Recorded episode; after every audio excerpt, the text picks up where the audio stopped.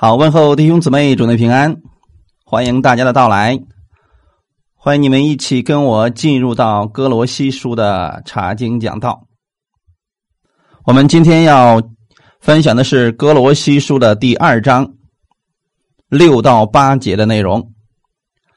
哥罗西书的第二章六到八节，我们分享的题目叫“在它里边生根建造”。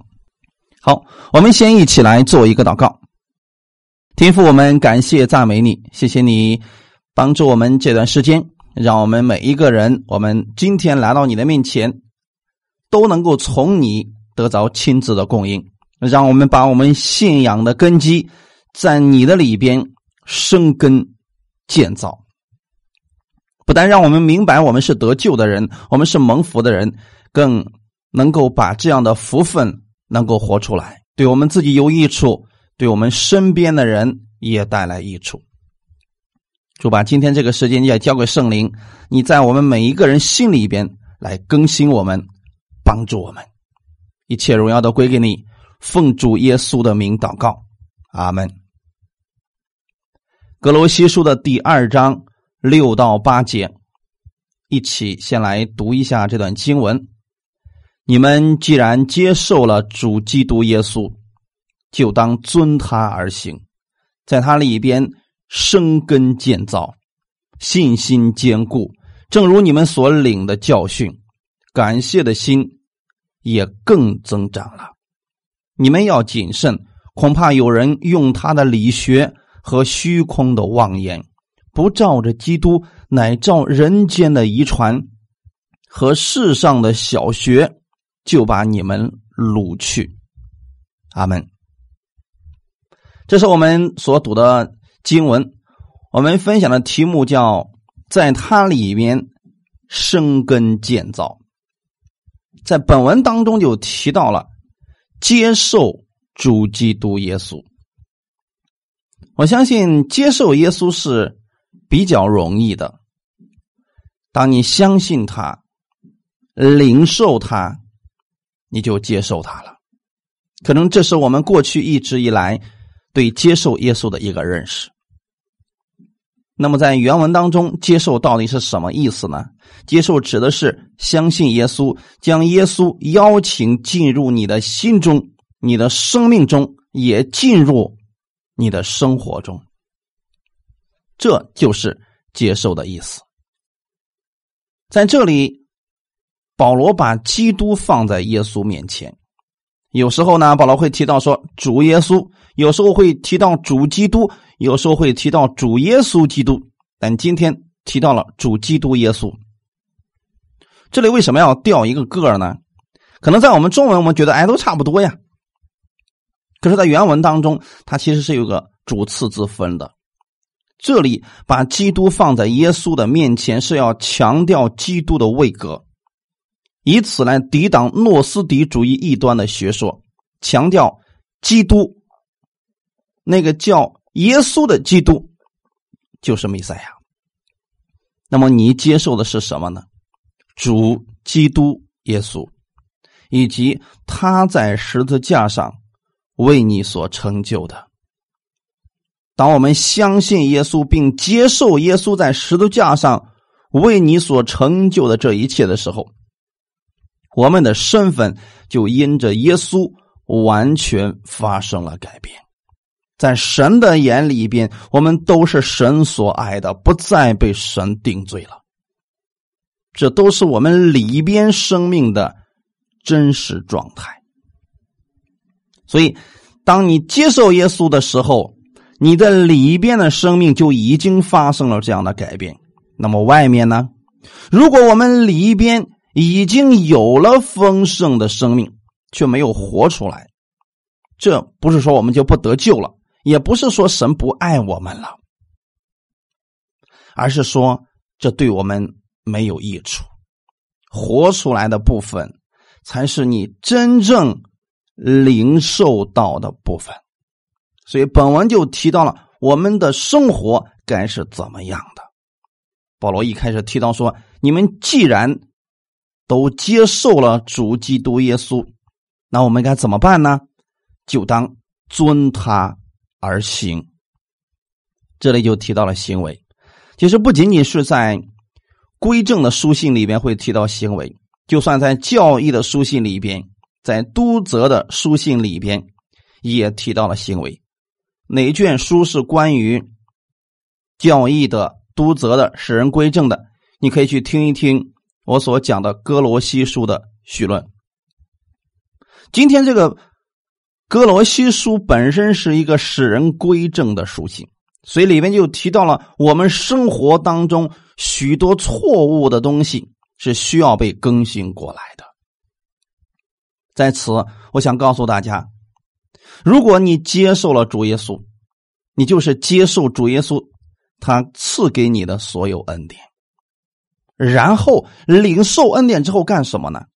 去行出来，行出来是我们领受恩典的最终目的。不是说我们知道就好了，知道如果没有进入我们的生活，其实只是一个理论而已。如果一个人说自己接受了耶稣，当然了，你信就得救，这是我们相信的真理。但是我们并不是为了仅仅得救才去相信耶稣。耶稣希望我们得着他的生命，并且得的更丰盛。我们更希望我们的生活因着耶稣而改变，越来越丰盛。那怎么办呢？保罗给了我们四个字的法则：遵他而行。什么叫遵他而行呢？按照他的话语去生活。他如何行，我们也如何行。耶稣是我们行事为人的规范。与准则。当你信耶稣的那一刻，他就已经活在了你的里边，你也活在了他的里边。进一步，我们要做的就是外面也活出来，这样对我们自己有益处，对我们的家人、朋友、我们身边的人都会有益处。别人会透过我们看到他的丰盛。我们怎么看到耶稣是丰盛的呢？因为耶稣无论遇到什么事情，他都有方法来解决，而且他的智慧、他的方法绝对不是出自于人的，而是直接从神而来的。我们称那个为神迹。什么是神迹呢？神所做的就称为是神迹了。所以，我亲爱的朋友们。我们所信的绝对不是一个道理，也不是虚空的妄言，一个空洞的理论。我们所信的是直接能够改变我们生命以及改变我们生活的主耶稣基督。你要持守你所信的，让我们一起在神的话语上面建造你外在的生命。有很多人可能告诉你内在生命的建造，其实里边的圣灵不需要你建造了。耶稣把那一块全部都建好了，你要做的就是把你里边真实的生命活出来。真正要建造的是你外在的生命。哈利路亚。格罗西书的第二章第六节：你们既然接受了主基督耶稣，就当遵他而行。遵他而行，原文的意思就是在他里边行动，所以这个指的就是我们的行为啊。如果再有人说那些讲恩典的不讲行为，他们其实是没有听到系列的讲道而已。什么叫遵他而行？到底该怎么去做呢？刚才我们也提到了，第一点，遵照他的话语去行。有人说：“如果我不照神的话语去行呢？我仅仅相信他呢？可以啊，你还是得救的呀。只是你的生活当中不一定是得胜的。”我用一段经文来给大家做个解释：《马太福音》第七章二十四到二十七节，《马太福音》第七章二十四到二十七节。所以，凡听见我这话就去行的，好比一个聪明人。把房子盖在磐石上，雨淋、水冲、风吹，撞着那房子，房子总不倒塌，因为根基立在磐石上。凡听见我这话不去行的，好比一个无知的人，把房子盖在沙土上，雨淋、水冲、风吹，撞着那房子，房子就倒塌了，并且倒塌的很大。这里提到有两种人，一个是聪明人，一个是无知的人。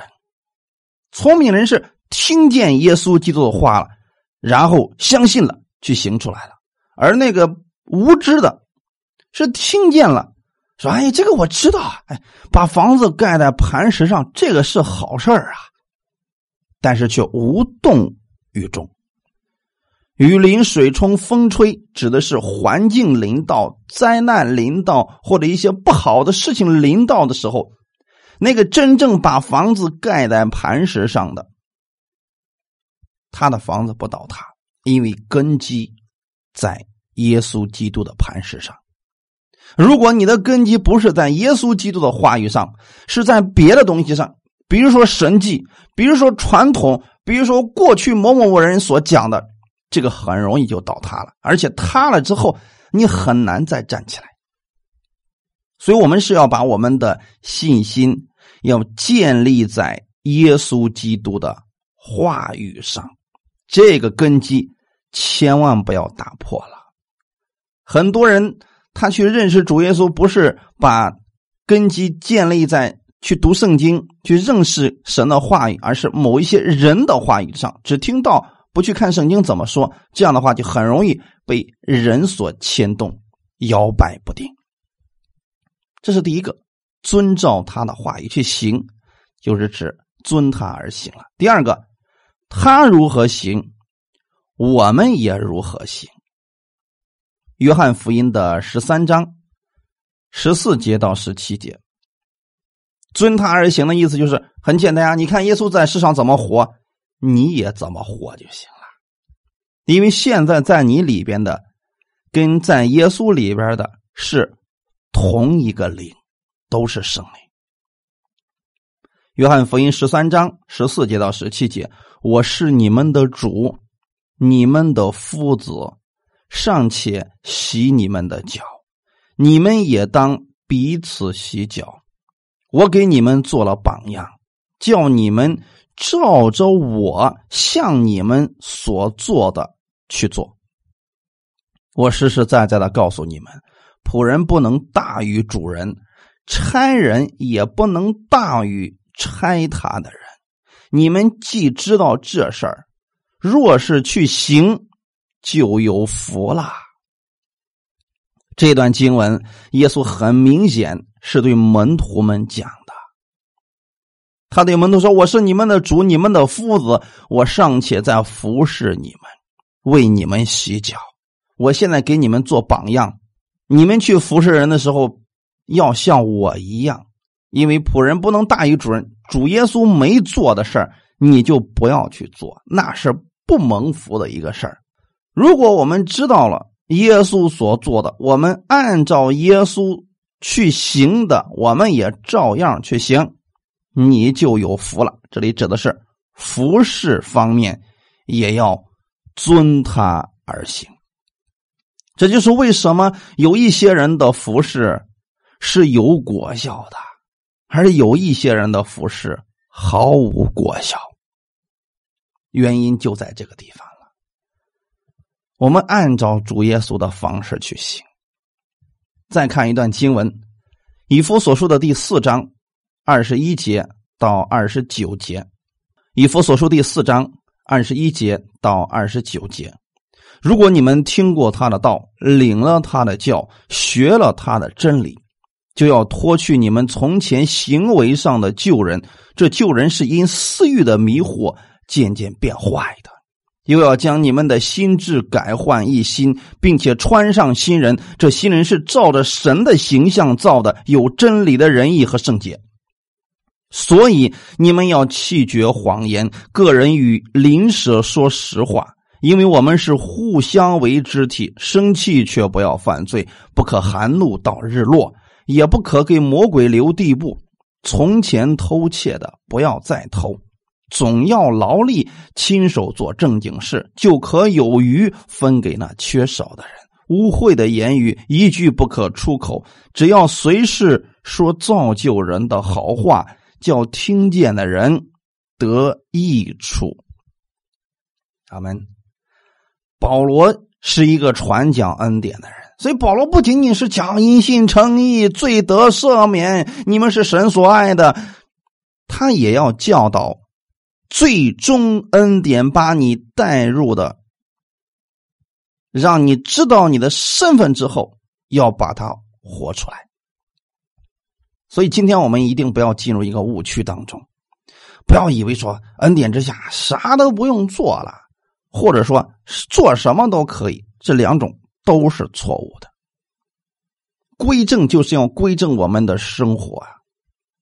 所以保罗在以弗所说的后面是不是也告诉我们了？你们就要脱去从前行为上的旧人，就证明过去你的行为并不好，但是现在你不一样了。你穿上的是新人，这个新人是照着神的形象造的，有真理的仁义和圣洁。所以，这个仁义和圣洁不是你努力的结果，是神赐给你的。你知道你是新人，你知道你里边有真理的仁义和圣洁了。你该怎么样活出来？是不是里边的生命已经有了呢？外边怎么办呢？外面还是行为上的救人，这很明显不符合你的身份了。所以二十五节就说了：“所以你们要弃绝谎言。”这肯定是以前的东西。个人与邻舍说实话，个过去可能是说谎话的嘛，所以要现在说实话了，因为我们是互相为肢体的。紧接着告诉我们：生气却不要犯罪，不可含怒到日落。这是告诉你，你今天信了耶稣了，不是说你不要生气，也不能生气啊，可以生气啊，但是不要到日落了还在生气，耿耿于怀，久放不下。这不是新人的姿态，也不可给魔鬼留地步啊。这指的是什么呢？从前偷窃的，就是过去你行为上的救人就是一个偷窃的，现在不要再做这个事儿了。你说这些是不是保罗在规正着我们的行为呢？是的，里边的生命活出来了，一定是对我们外面自己以及别人都是有益处的。所以后面怎么说的呢？总要劳力，亲手做正经事，就可有余分给那缺少的人。如果今天别人告诉你信了恩典啦，哎呀，上啥班啊？都信恩典了，还上啥班啊？你穷，说句难听的话，你真活该。你应该多读一读圣经，总要劳力，亲手做正经事别想着歪门邪道的事做正经事大家明白了吧？符合这个国家的，对别人有益处的事你就可以有余，因为神要赐福给你，分给那缺少的人。你不但有余了，而且你还有一颗爱人的心，这就是新人的行为。污秽的言语一句不可出口啊！过去可能我们都是说话都带把的，可是现在呢，不要这样了。要怎么去行事为人呢？随时说。造就人的好话，什么是造就人的话？你们应该知道了吧？不让人跌倒的话，叫听见的人得益处，而这些恰恰都是外面的。耶稣他去行事为人的时候，从来就不让人跌倒，而是让听见的人得益处。第三个。他是我们行事为人的规范和准则。什么叫遵他而行呢？让耶稣成为你行事为人的规范。我们过去的行事为人的规范，可能是我们自己想怎么做就怎么做，我认为对的我就做。现在把你的标准放到耶稣的身上。约翰福音十四章十一节到十二节。你们当信我，我在父里边，父在我里面。即或不信，也当因我所做的事信我。我实实在在的告诉你们，我所做的事，信我的人也要做，并且要做比这更大的事，因为我往父那里去。你看，耶稣在这个世界上行事为人的时候，他的规范和准则是什么？天父所做的，他才做；天父不让做的，他坚决不做。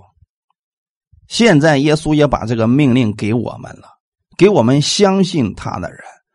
我所做的，信我的人也要做。所以我们要看耶稣有没有做过这样的事儿。如果做过，我们也要去做。耶稣有没有期望那些人？信他，然后把人家八辈祖宗都骂一遍呢？没有。那我们也千万不要做这样的事儿。我们看到耶稣总是在造就人、安慰人，这样的事儿我们要去做。哈利路亚！耶稣传福音，我们也传福音。如果耶稣没有做任何事儿，我们怎么能够看到天赋的丰盛？和他的慈爱呢？所以今天把你所领受的恩典活出来，是相当重要的事儿。活出来了，对你自己有益处，对别人更有益处啊！这是最重要的一环，因为跟我们的生活直接相关。如果你只是知道，没有活出来。生活与信仰可能就脱节了，所以我们要劝大家，不仅仅要听到，更要去行道。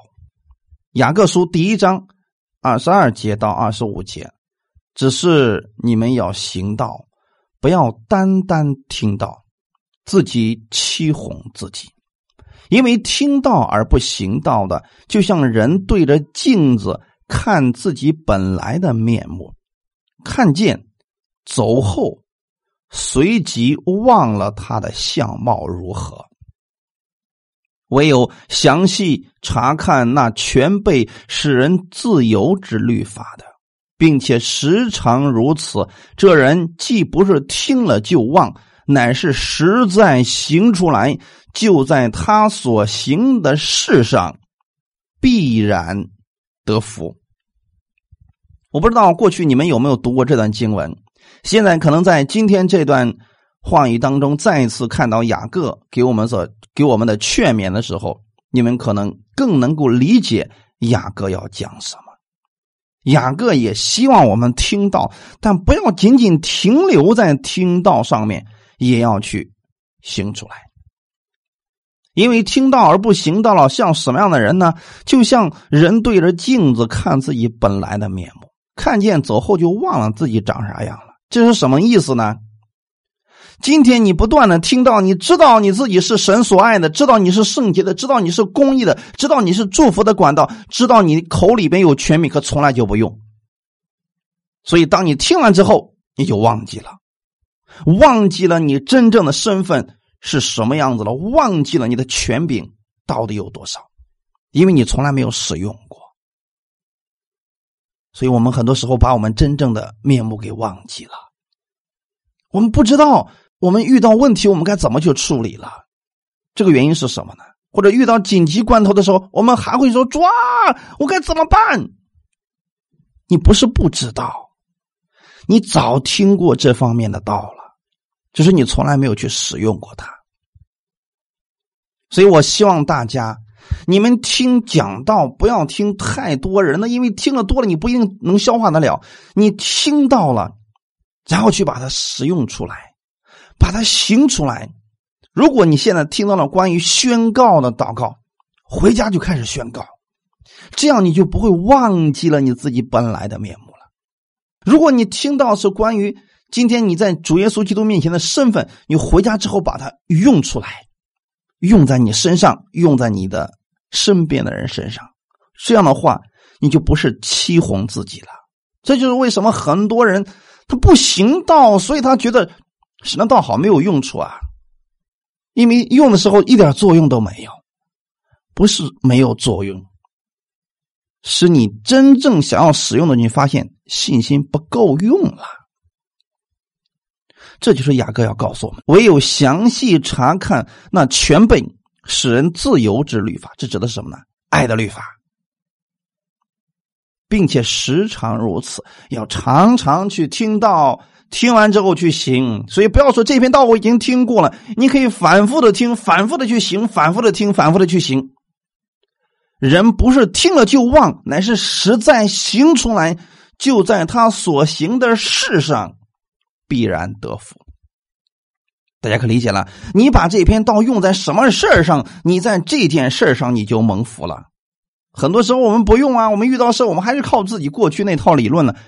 你说我为什么还不是看不到上帝的祝福呢？不是神没有祝福，是你没有使用过。所以认识你里边的那个生命是非常重要的，这就是内在的生命。那外面怎么建造呢？行出来就是建造的部分了。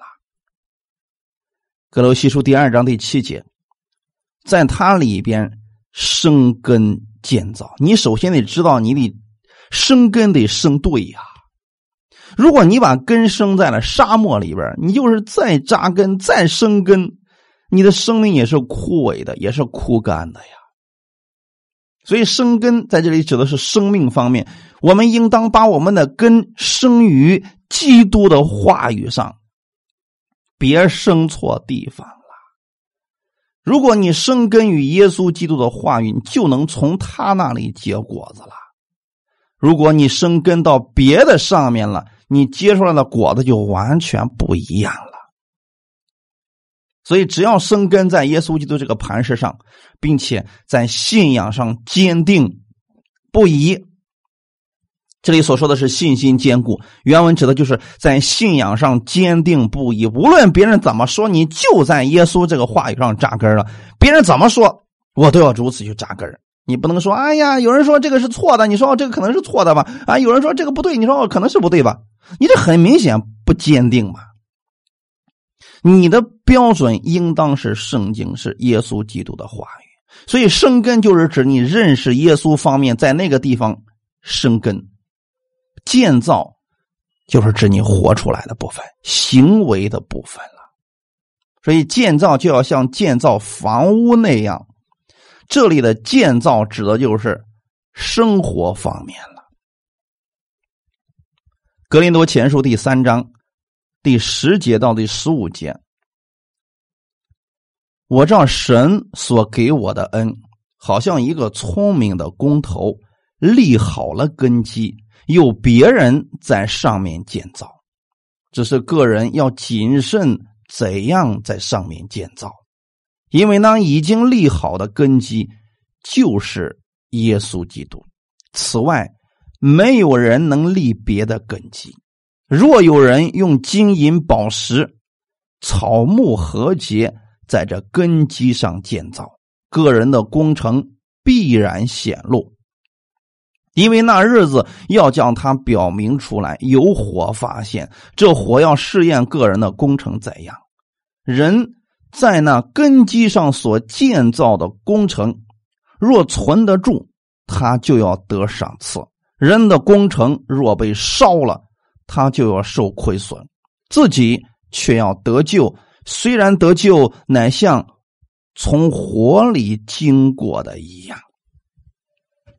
这是一段非常重要的经文，弟兄姊妹，保罗给我们做了一个比喻，说我们每一个人，我们现在都是在领受着耶稣基督的恩典，然后我们像什么呢？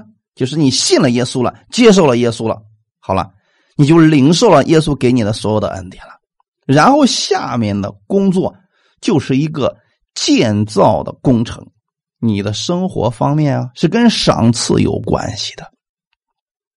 我们要重复一件事情：信，你就得救；行为好，你就得赏赐。所以信是你里边耶稣给你全建好了，外面的工程就要靠你像一个聪明的工头一样在上面建造了。哈利路亚！但是别忘记了，不是你自己在造啊，是你跟神同工的。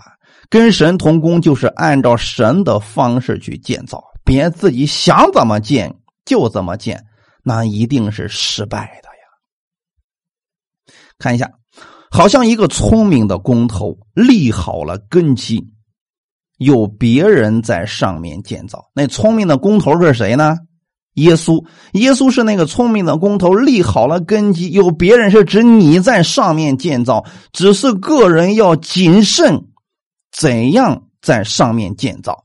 话说回来，今天我们都信了耶稣，你的生活要活成什么样子，你自己要谨慎去选择了。建造你外面的生命，是跟你的选择有关系的。因为那已经立好的根基就是耶稣基督，只要你的根基不是错的，那上面就好办了。如果立错了根基，信的不是耶稣，是别的东西，你建的再高都是无用功啊。所以保罗在这告诉我们：此外，没有人能立别的根基，在别的地方建造都是无用的。就算我们所有人的根基都一样，就是说，不管你是律法下的、恩典下的，什么派的都无所谓。你只要信的是耶稣，你都是得救的。得救之后，每一个人的生活却大不一样。若有人用金银宝石，你看，金银宝石指的是什么呢？这些都是经得起考验的工程啊。还有是什么呢？草木和解，很明显，另外一种不同的就是草木和解的工程。个人的工程必然显露，意思是什么呢？当患难来来临的时候，危险来临的时候，一些我们不愿意看到的事情来临的时候，刚刚给大家讲过，风吹雨淋。水冲撞着那个房子，你可以理解为试验个人的工程到底怎么样了。我相信你们都学过那三个小猪的故事，前两个那房子根本就不经吹呀，一吹都倒啊。最后那个那是砖砌的房子，很结实，其实就是这个意思。你不要怪这个环境太恶劣。也不要怪世人太狡诈，你的工程你就没有试验过它呀。但是现在发现问题了，来得及。你不能说：“哎呀，我发现问题，为什么这个地方风这么大呢？我要换一个没有风的地方。”这种想法是错误的。人生在世，我们都会遇到一些患难，所以千万不要在这个地方信错了，以为信了耶稣就再也不会遇到一丁点的风浪了。耶稣没有给我们承诺过这个，他给你的承诺是：你们在世上有苦难，但是你们不要害怕，因为他已经胜过了这个世界。个人的工程必然显露。因为那日子要将它表明出来，你可以理解为患难的日子，也可以理解为将来审判得赏赐的日子，都是一样的。今天我们信心到底如何？其实在于你信的到底是什么样子。有火发现，这火要试验个人的工程怎样。人在那根基上所建造的工程，若存得住，现在就是分辨真假的时候了。火一出现，金银宝石会留下什么呢？弟兄姊妹，你想想看，这样一个问题啊：火对于金银宝石来说，就不再是坏的事儿。金子，你的火越高，它除去的倒是附在金子上面的杂质。银子也是如此，宝石一样。也就是说，患难、一些危险、一些别人对我们的委屈，对于一个真正明白恩典的人，却都是食物是得赏赐的机会。他一点都不会觉得苦，去埋怨。保罗很明显是这样的人，他在凡事上都能够向神感恩，因为他知道这些环境。不是我的绊脚石，而恰恰是我登上至高之处的垫脚石。那草木和解呢？很明显不对呀！火一出现，草木和解将消失掉，火依然还在。所以这就是为什么有一些基督徒遇到患难抱怨不停，因为你的工程。是草木和结的工程，信心在这危险的日子当中荡然无存。但如果是金银宝石的工程的话，患难来临的时候，你的信心反而越加的坚固，因为你靠着主可以完全胜过他。你最后金子会越来越精，变成精金。哈利路亚。所以你根本就不惧怕患难了，什么问题能难得着你啊？你不害怕，因为知道说胜过这个，神要给你赏赐，给你更大的福分了。所以这就是十四节后半节所说的：若存得住，他就要得赏赐；人的工程若被烧了，他就要受亏损。这里所说的受亏损，不是不得救了，后面紧接着说自己却要得救，意思是什么呢？你所做的这一切。荡然无存，弟兄姊妹，现在可理解了。真的有一天的时候，很多人所做的，在主面前没有赏赐，因为一直都在靠自己，一直都在为自己。这样的建造，对我们自己没有益处，对别人也没有益处。看看世人是不是这么建造了呢？想把整个世界都抓到自己这里来。真正当患难来临的时候，他一无所有。如果今天我们明白了耶稣基督的恩典，我们把我们的财宝、把我们的盼望放在天上，你所遇到的患难，你可以支取神的信心来胜过他，支取耶稣基督的权柄来胜过他。你不但不会失去，你反而要得赏赐。地上的赏赐以及天上的赏赐，所以我们作为信徒，我们当怎样建造我们自己的工程呢？这个是我们个人的选择，正如你所领的教训一样。所以你听了什么样的教训，你就能活出什么样的生活来。近一段时间，有很多人其实是乱用了恩典，怪不得律法下老抨击我们呢。很多人说了，现在都信恩典了，还上啥班啊？现在都是信了恩典了，还领啥结婚证呢？无所谓了，不重要了。你看，这都偏到什么地方了？所以，领受正确的教训与栽培是极其重要的。它会让你在凡事当中向主来感谢。所以各位，对你们所听的信息要谨慎分辨哦。哈利路亚！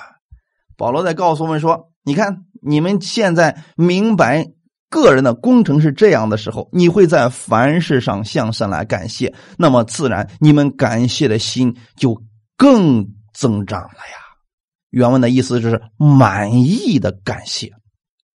那当然了，如果我们知道说，哎呀，患难有什么了不起的？我们可以靠着主胜过他，一次一次都可以胜过他。你会越来越感谢神。平安的时候感谢他，有问题的时候还感谢神，因为他要赐给你力量，你的信心要增长了。所以永远都是满意的感谢。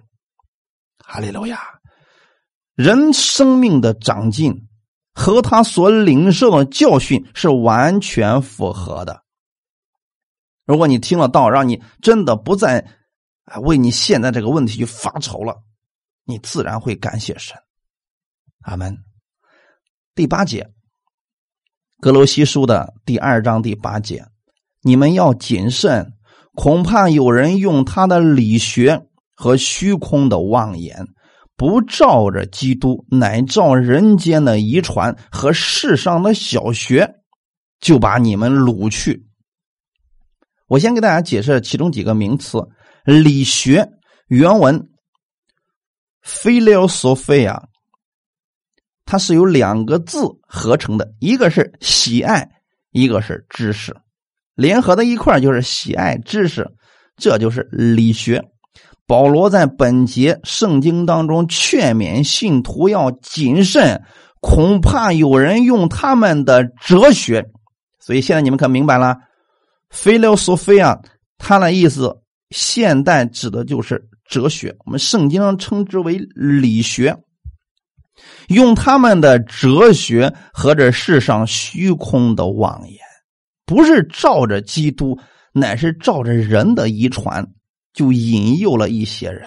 所以我们今天经常会听到一些人说：“哎呀，某某某人讲的可有道理了。”道理，并不一定是真理。但有人讲呢，那是符合传统的，传统也不一定代表是真理。所以在此我们要留意几点教训。我们现在不是说传统不好，也不是说这些哲学不好，你要对照的是耶稣基督。我们从来没有说人的遗传不好，关键遗传下来是不是符合耶稣的，这才是重要的呀。所以信徒对。各种稀奇的道理或者教训，不要随便接受，要按圣经的真理去判别他的是非。所以这些话，刚才保罗所说的这些话，你们要谨慎。这些话是针对哥罗西教会的异端而讲的。这些异端的道理，就是照着人的理想和。玄妙的意思所设计出来的，你想听啥，他就给你讲啥，投其所好，把人带到偏的地方去了，并且混以人间遗传的规条和仁义的敬虔，他们发明了新的教义，所以这样的道理啊。可能被人认为是十分高深的哲理，哎呀，听起来可有道理。人家说一句话，我们思量半天，说：“哎呀，不愧是大师呀！”这句话我悟了好久才明白他是什么意思。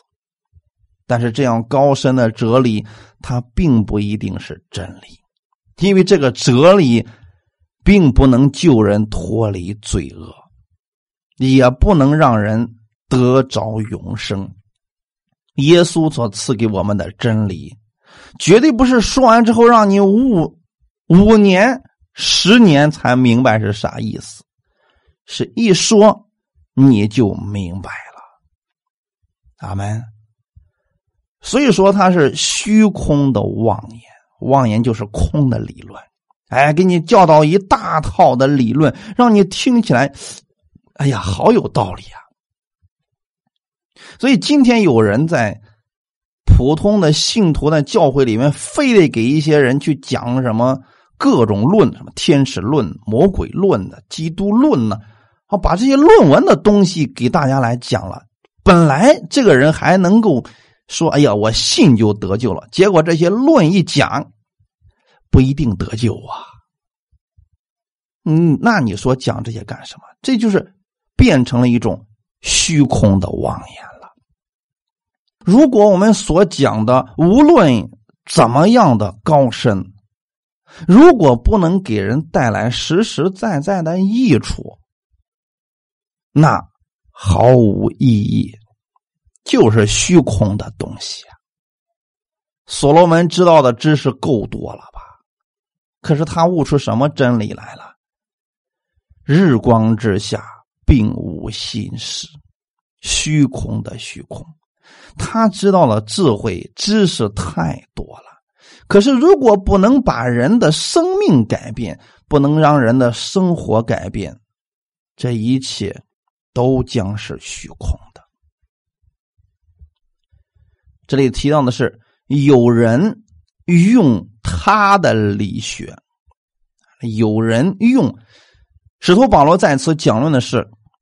不是要判定一切哲学都是错误的，而是特别指哥罗西教会当中有人想用他的理学引诱信徒，所以本节给我们看见判别异端的一个原则，就是照着基督，到底是不是照着基督来做的。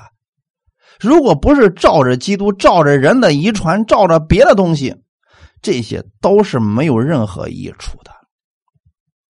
凡不是照着基督的福音，就算你说是真理，那不过是道理，不过是虚空的妄言，那不是正路啊。在此所谓的人间的遗传，就是指当时异端当中的人，他们凭着自己的金钱所定的种种规条，比如说不能结婚，啊，不能够在人间生活，要跑到深山老林里面去当盖这个修道院做修道人，这肯定都是错误的呀，因为这也确实就是诺斯底主义异端的其中一个做法。说，既然肉体这么败坏，我们就不让他好好活着，吃最少的食物，喝最少的水，让他死不了就行。这个都是人所定的种种规条呀，不能吃肉啊，不能呃这个做这个，不能做那个，全都是不可吃、不可尝、不能摸，哎，都是这些规条，又回归世界当中去了。而法利赛人。正是这样的一群人，法利赛人除了热心律法之外，还定了许多律法没有的规条。结果呢，这些人间的遗传渐渐的就大过了神的真理啊！最后真理不要了，就留下了这些人间的遗传，当做道理去教训人，甚至说他们将人的遗传看作。比神的话语更重要，而要求人们去遵守。在这儿，我给大家举几个例子：马太福音十五章一到三节。那时，有法利赛人和文士从耶路撒冷来见耶稣，说：“你的门徒为什么犯古人的遗传呢？因为吃饭的时候。”他们不洗手，耶稣回答说：“你们为什么因着你们的遗传犯神的诫命呢？”耶稣不是有意要给门徒们开脱，因为在律法里边根本就没有说吃饭时候必须洗手，这是后来的。文士和法利赛人，他们遵守了古人的遗传，不知道是古到哪儿的人发明出来这么一条，结果最后他们就把这个当做律法去教导人，吃饭之前必须洗手。这个本来是好的啊，有人说是的，讲究卫生嘛。可是你不能因为别人不洗手，你就打击别人、定罪别人，这就是错的吧？人家爱洗不洗，你洗了。不能强求别人必须跟你一块洗，如果不洗，你就是违背了我们的教规啊！你就是该死的，你就是不得救的，这种就一定是错误的。所以耶稣回答说：“你们为什么因着你们的遗传犯了神的诫命呢？”所以到马太福音的十五章七到九节，耶稣就说了：“假冒伪善的人呐！”以赛亚指着你们所说的预言是不错的。他说：“这百姓用嘴唇亲尊敬我，心却远离我。他们将人的吩咐当作道理教导人，所以拜我也是枉然。”这些遗传一开始的时候确实是出于好的动机，但日后失去了真正的意思，变成了抢夺神地位的条例。所以他们不过是因人的敬虔所发明的道理，并非福音的内容，更不能使人得救。所以当时哥罗西的异端，其实比这个法利赛人他更严格的去遵守人的遗传呀。其实这些规条对人的得胜得救毫无帮助啊。所以各位弟兄姊妹。如果一个教会当中他定一些规矩是好的，但是这个规矩一定不能高于神的话语，或者说把神的话语扔一边，只剩下规矩，这个是麻烦的。你比如说，现在很多教会里边过各种节日，复活节、感恩节、圣诞节，他们最后就变成节了，把耶稣弄没了，在各种节里边预备着大量的资金去排练节目啊，去布置舞台。那最后呢，就剩节目了。人们看完之后哈哈一笑：“哎呀，真好，这节目表现的真好。”如果你最后得出这么一个结论来，恭喜你们，你们是遵守了人的吩咐了。如果最后人们看了节目说：“哎呀，耶稣真好”，证明你们此次活动是有价值的，是对人。有益处的，否则这就是枉然的事情。我不知道弟兄姊妹可理解了，所以我们今天一定不要把真正的本意给弄丢了呀。所以保罗才所说这些不过是世上的小学。这个世界上的哲学有没有道理呢？有道理呀，但是华而不实。跟福音正道比起来，真的是小儿科。那还有什么？那些小学是什么呢？犹太教的各种礼仪以及他的律法。我们知道了，在新约之下，我们明白那不过是过度的小学，目的是为了什么呢？帮助人认识以后要来的主耶稣，而恰恰。撒旦专门利用人事物来掠夺人，使一些无知的人落入陷阱当中，做他的奴仆，最后去攻击那最纯正的信仰。所以在最后的时候，我想给大家一个总结：异端教训有三个特点，第一就是不照着基督啊。虽然他说我也是信耶稣的，我也是信基督的，但是所讲的。所行的与基督完全没有关系，也否定了耶稣在十字架上所成就的这一切救恩。第二个，照着人间的遗传，这个有什么特点呢？过去我们都这么信的呀。某某某牧师说了能有错吗？这是什么什么派的教导？这些都是人的遗传，传统是这么教导的。我们所根据的。不是这些人间的遗传，而是圣经上怎么说。第三个，世上的小学，表面上我们可能觉得说：“哎呀，世界上有一些什么玛雅人的预言，听起来好玄妙、好深奥啊！”其实你仔细思考一下，这不过是一些初级的常识。跟耶稣基督的预言相比起来，这些完全都不算什么。所以，无论我们今天我们信主多久了，我们要照着基督，而不是照着人的遗传，照着某某某牧师所说的或者属世的知识。因为这些东西，如果我们没有立下正确的根基，我们就很容易跟着别人跑了。偏离了我们的信仰，那个时候受损失的将是我们呢，弟兄姊妹，无论你听到的是多么高深的神学道理，当然了，对神学有研究这是好事但如果研究到最后，让你离神越来越远了，让你越来越怀疑神了，就赶紧停止研究吧。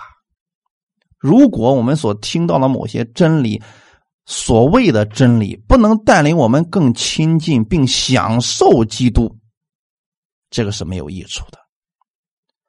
如果我们现在说我们明白的可多了，最后呢，落入到一种哲学理论，讲起来一套一套的，生活当中一点小问题就能把它给绊倒，这样的，我们一定要重新审视我们所信的真理了。